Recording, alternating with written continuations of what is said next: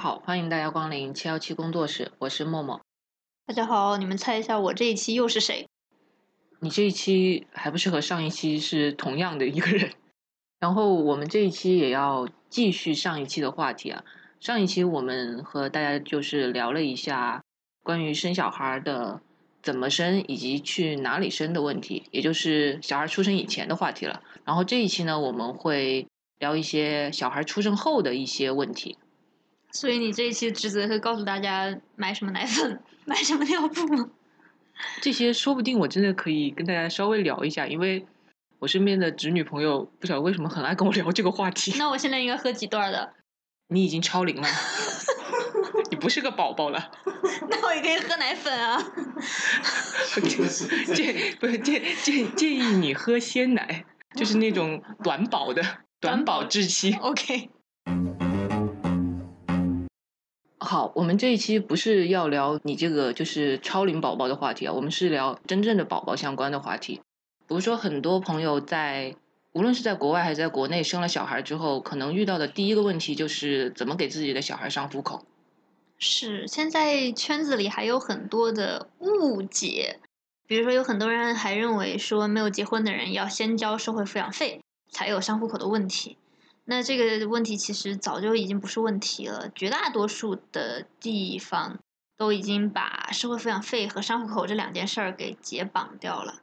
那也有一些人会觉得说，因为我没有结婚，所以我的孩子死都上不了户口，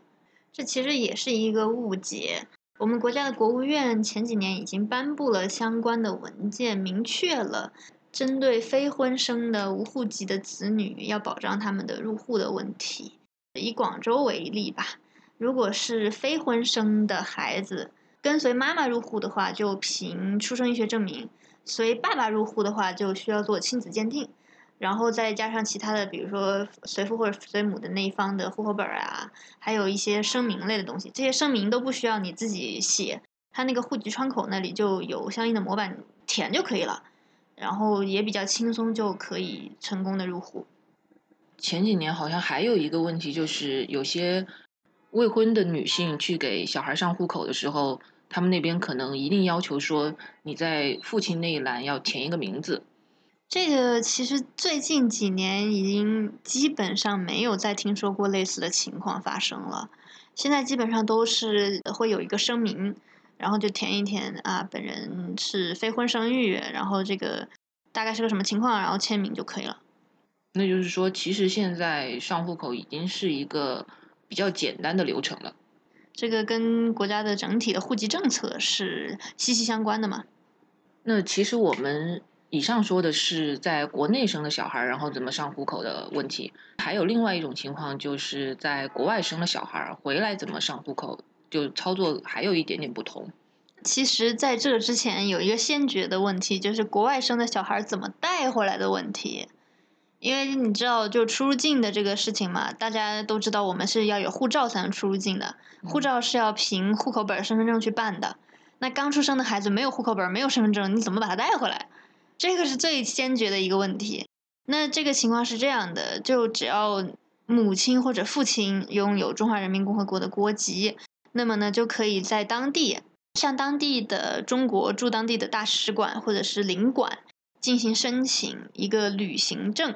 所谓旅行证呢，你可以把它理解为一个两年有效的临时护照，然后凭这个旅行证把孩子带回来。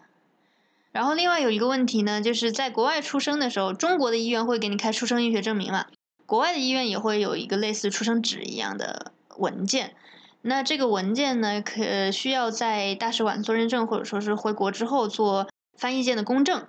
然后才可以成为一个法律上被认可的文件，拿来上户口。那么，除开上户口，另外一个大家可能比较关心的话题，就是关于监护权的问题。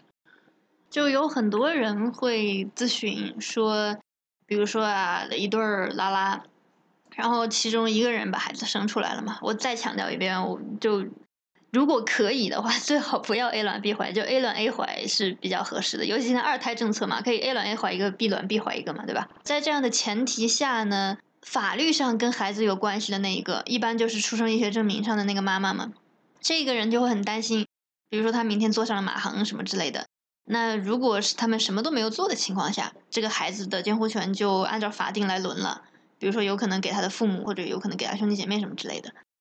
就是给那个妈妈的父母和那个妈妈的兄弟姐妹。对，但是作为伴侣嘛，他们当然是希望，如果一方出现了什么事情，孩子的监护权可以给另外一方嘛。所以就会有很多人来问这样的情况。其实。这种情况是可以处理的，我们会有两个产品来处理相关的问题，一个叫做委托监护，一个叫做遗嘱监护。所谓的委托监护呢，其实就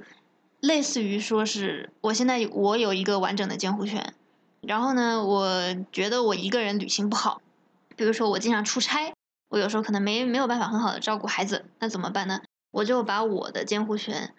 分一部分。给墨绿，哎，我就说，比如说我我可以授权你帮我这个给孩子什么报名，或者说带孩子去医院等等吧。就我我设置若干个权限，然后说啊，我我就把这些权限给你，你就来帮我去照顾孩子。这个是我还很好，我活着的情况下呢，这是一种。然后另外一种呢，是一个遗嘱监护的情况，其实就有点儿类似于财产的处理，就是现在比如说我有一个房，或者我我我有很多存款。然后我可以决定我去世之后，我的这个房、这个存款给谁。遗嘱监护的意思就是说，我可以把孩子的监护权也通过遗嘱的方式来留给某一个人。这样的意思就是说，我现在去世了，然后孩子现在还很小，还需要监护人的情况，那就按照我的这个遗嘱里面的意思，啊，我把这个孩子的监护权给墨绿，后面这个墨绿就成为他合法的监护人。这两个东西，我觉得是对于多元的家庭来讲非常重要的一些法律工具，而且这些工具呢，公证处都是可以公证的，所以它本身是可以起到相对的法律作用的。而且呢，无论是委托监护还是遗嘱监护，在转移给了下一个监护人之后，通常是不能再转手的。也就是说，假如我接受了。狗绿的委托，然后帮他看小孩儿，那么 我是不能再将他小孩的监护权转移给其他任何人的。不过感觉也有例外情况哎，就比如说，如果我就是发生了什么意外，意外离世的话，那么这个监护权还是会按照法律的规定转到其他人身上的。然后我们其实还有一个上一期的遗留问题啊。就是法律上的单身男性怎么生小孩的话题。那其实男生嘛，因为现在科学技术的问题，只有女生才能自己生孩子嘛，所以男生如果要生的话，只有唯一的选择就是代孕。做代孕呢，其实这个事情本身争议就非常大，然后中间的实操也有很多很多的问题。我能给的最大的一个忠告就是，不要在代孕的过程中有任何违法的行为。比如说，有的人可能觉得在国内找个中介做就可以了，很便宜啊，什么之类的。但是你这样的便宜是建立在对很多很多人的压榨之上的。我曾经见过有一些黑中介就打广告，很肆无忌惮的就讲说啊，某某地方有一条村，他们村特别穷，整条村的女人都在帮我们做代孕什么之类的。这种东西听下根本就让人没有办法往下听啊，等等吧，就。我们在做生育这个议题的过程中，看到了很多很多很多基于代孕的乱象。如果真的要代孕的话，建议大家还是去到代孕合法并且有完整的市场监管和监控的地方，然后确认那个给你代孕的代理孕母她本人真的是自愿的，以及她本人能够得到比较人性化的待遇。我觉得这个是最基本的一些。要注意和考量的地方。其实呢，不管是男生还是女生啊，生完小孩之后呢，都会面临监护权和抚养权的问题。而且不仅仅是说两个人共同养育孩子的监护权和抚养权，还有一个情况就是，可能两个人分手之后要怎样去监护和抚养这个孩子的问题。像之前大家应该。都知道，就是国内首个同性伴侣抚养权的案子嘛，他们也就是 A 卵 B 怀之后的抚养权争议。嗯，其实他们那个案子的情况还。有点复杂，就是他们同时生了两个孩子，一个是 A 卵 A 怀，一个是 A 卵 B 怀，就卵子是同一个人，但两个人各生了一个。然后现在是 A 把两个孩子现在都带走了，然后 B 不能接受，就要争夺这个孩子的抚养权。这个案子本来是四月份在舟山江浙沪啊包邮区的那个法院立案，后来由于管辖权的问题呢，移交到了北京丰台法院。由于丰台现在的疫情，大家应该都知道，所以我猜应该会拖很久吧。但是不管怎么样呢，同性伴侣共同生孩子，然后分手之后争夺抚养权的案件，在中国的司法实践中还是一个非常新型的案件。那相关的案子到底会怎么判决呢？其实现在没有人知道，所以我们前面就会有那么多很啰嗦的话，包括啊建议不要 A 卵 B 怀啊等等啊这些，就是希望大家尽量不要把自己的情况弄得那么复杂，以至于。最后无法预测结果是什么。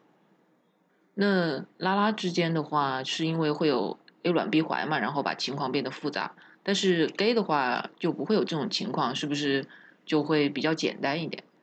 就简单的家庭只有一种简单，但复杂的家庭各有各的复杂。那其实 gay 中间也有一种类似的操作，就是他们会。比如说，其中 A 去代孕，然后用 A 的精子，整个过程都是跟 A 有关，跟 B 没有什么关系的。然后呢，在国内上户口的时候呢，通过某些手段想办法把孩子的户口上在 B 的名下。所以其实这个跟 A 卵 B 怀在结果上是有类似的地方的，就是让这个孩子法律上登记的这个父亲和他生理上有血缘关系的这个父亲不是同一个父亲。那其实还是有可能会产生很多的法律上争议，而且这些争议是目前的法律还没有给出一个明确的答案的。所以呢，其实我们还是比较建议大家说，如果是跟自己有血缘关系的孩子，还是要放在自己的户口下是比较好的，在之后的各个方面也是操作起来比较方便。是啊，我现在都直接建议大家响应二胎政策了，就一人来一个。避免后续有各种各样的麻烦出现。其实，关于同性伴侣带孩子，大家可能还会有的担忧，就是一个是，如果是一对拉拉带孩子的话，他们可能会担心说孩子会不会缺乏父爱；然后，如果是 gay 的话，他们当然相应的就是说孩子会不会缺乏母爱了。还有一个就是关于有一对爸爸或者是妈妈的小孩，会不会在学校遭受歧视？这个也是大家很会经常担忧的问题，但是关于同性的家庭成长的孩子是不是很健康的这个研究，其实国外已经做过很多了。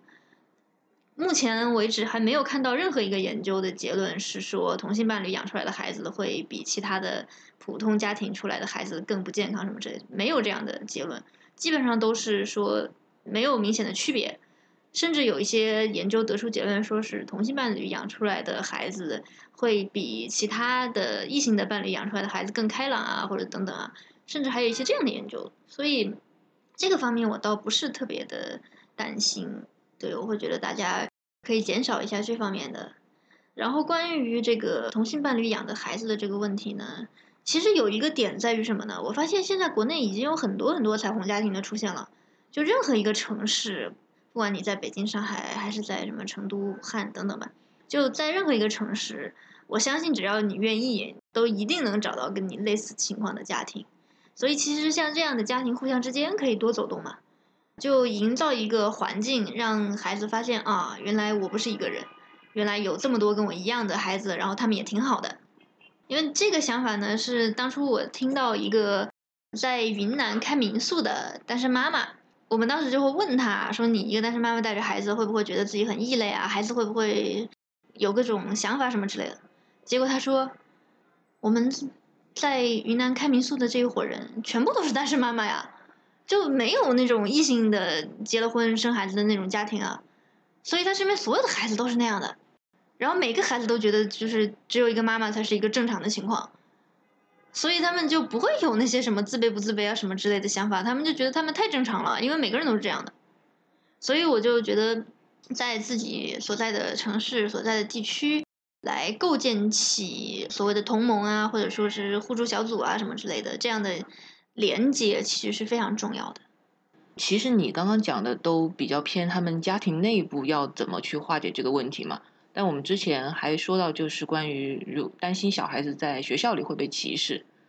然后我觉得说到学校里的话，可能就要说到我们现在的性别教育了。就如果能有一个多元性别教育相关的课程的话，然后告诉小朋友，从小就告诉他们说，这个世界本来就是多元的，然后性别是有光谱的这些的话，那么对于小朋友之间的交往啊，或者是接受度的话，也会更加高一点。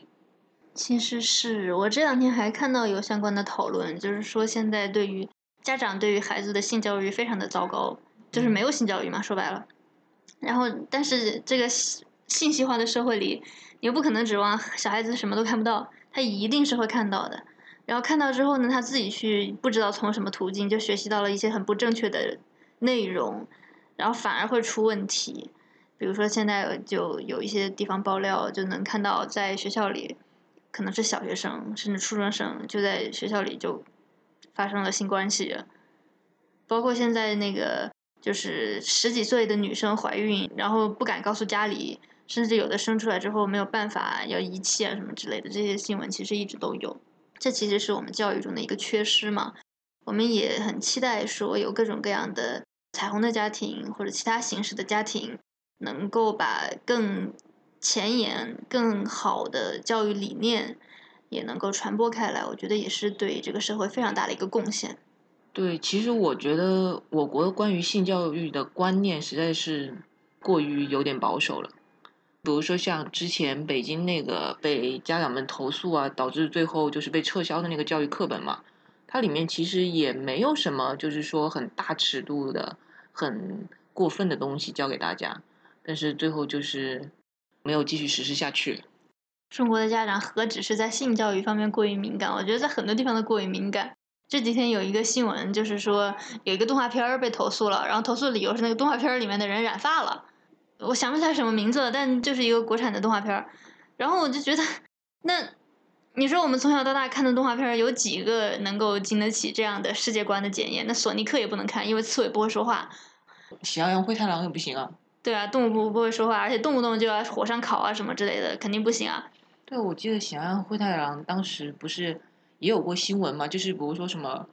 九零后夫妻模仿那个红太狼，然后用那个锅去砸她老公。天哪，真的，这是真的新闻。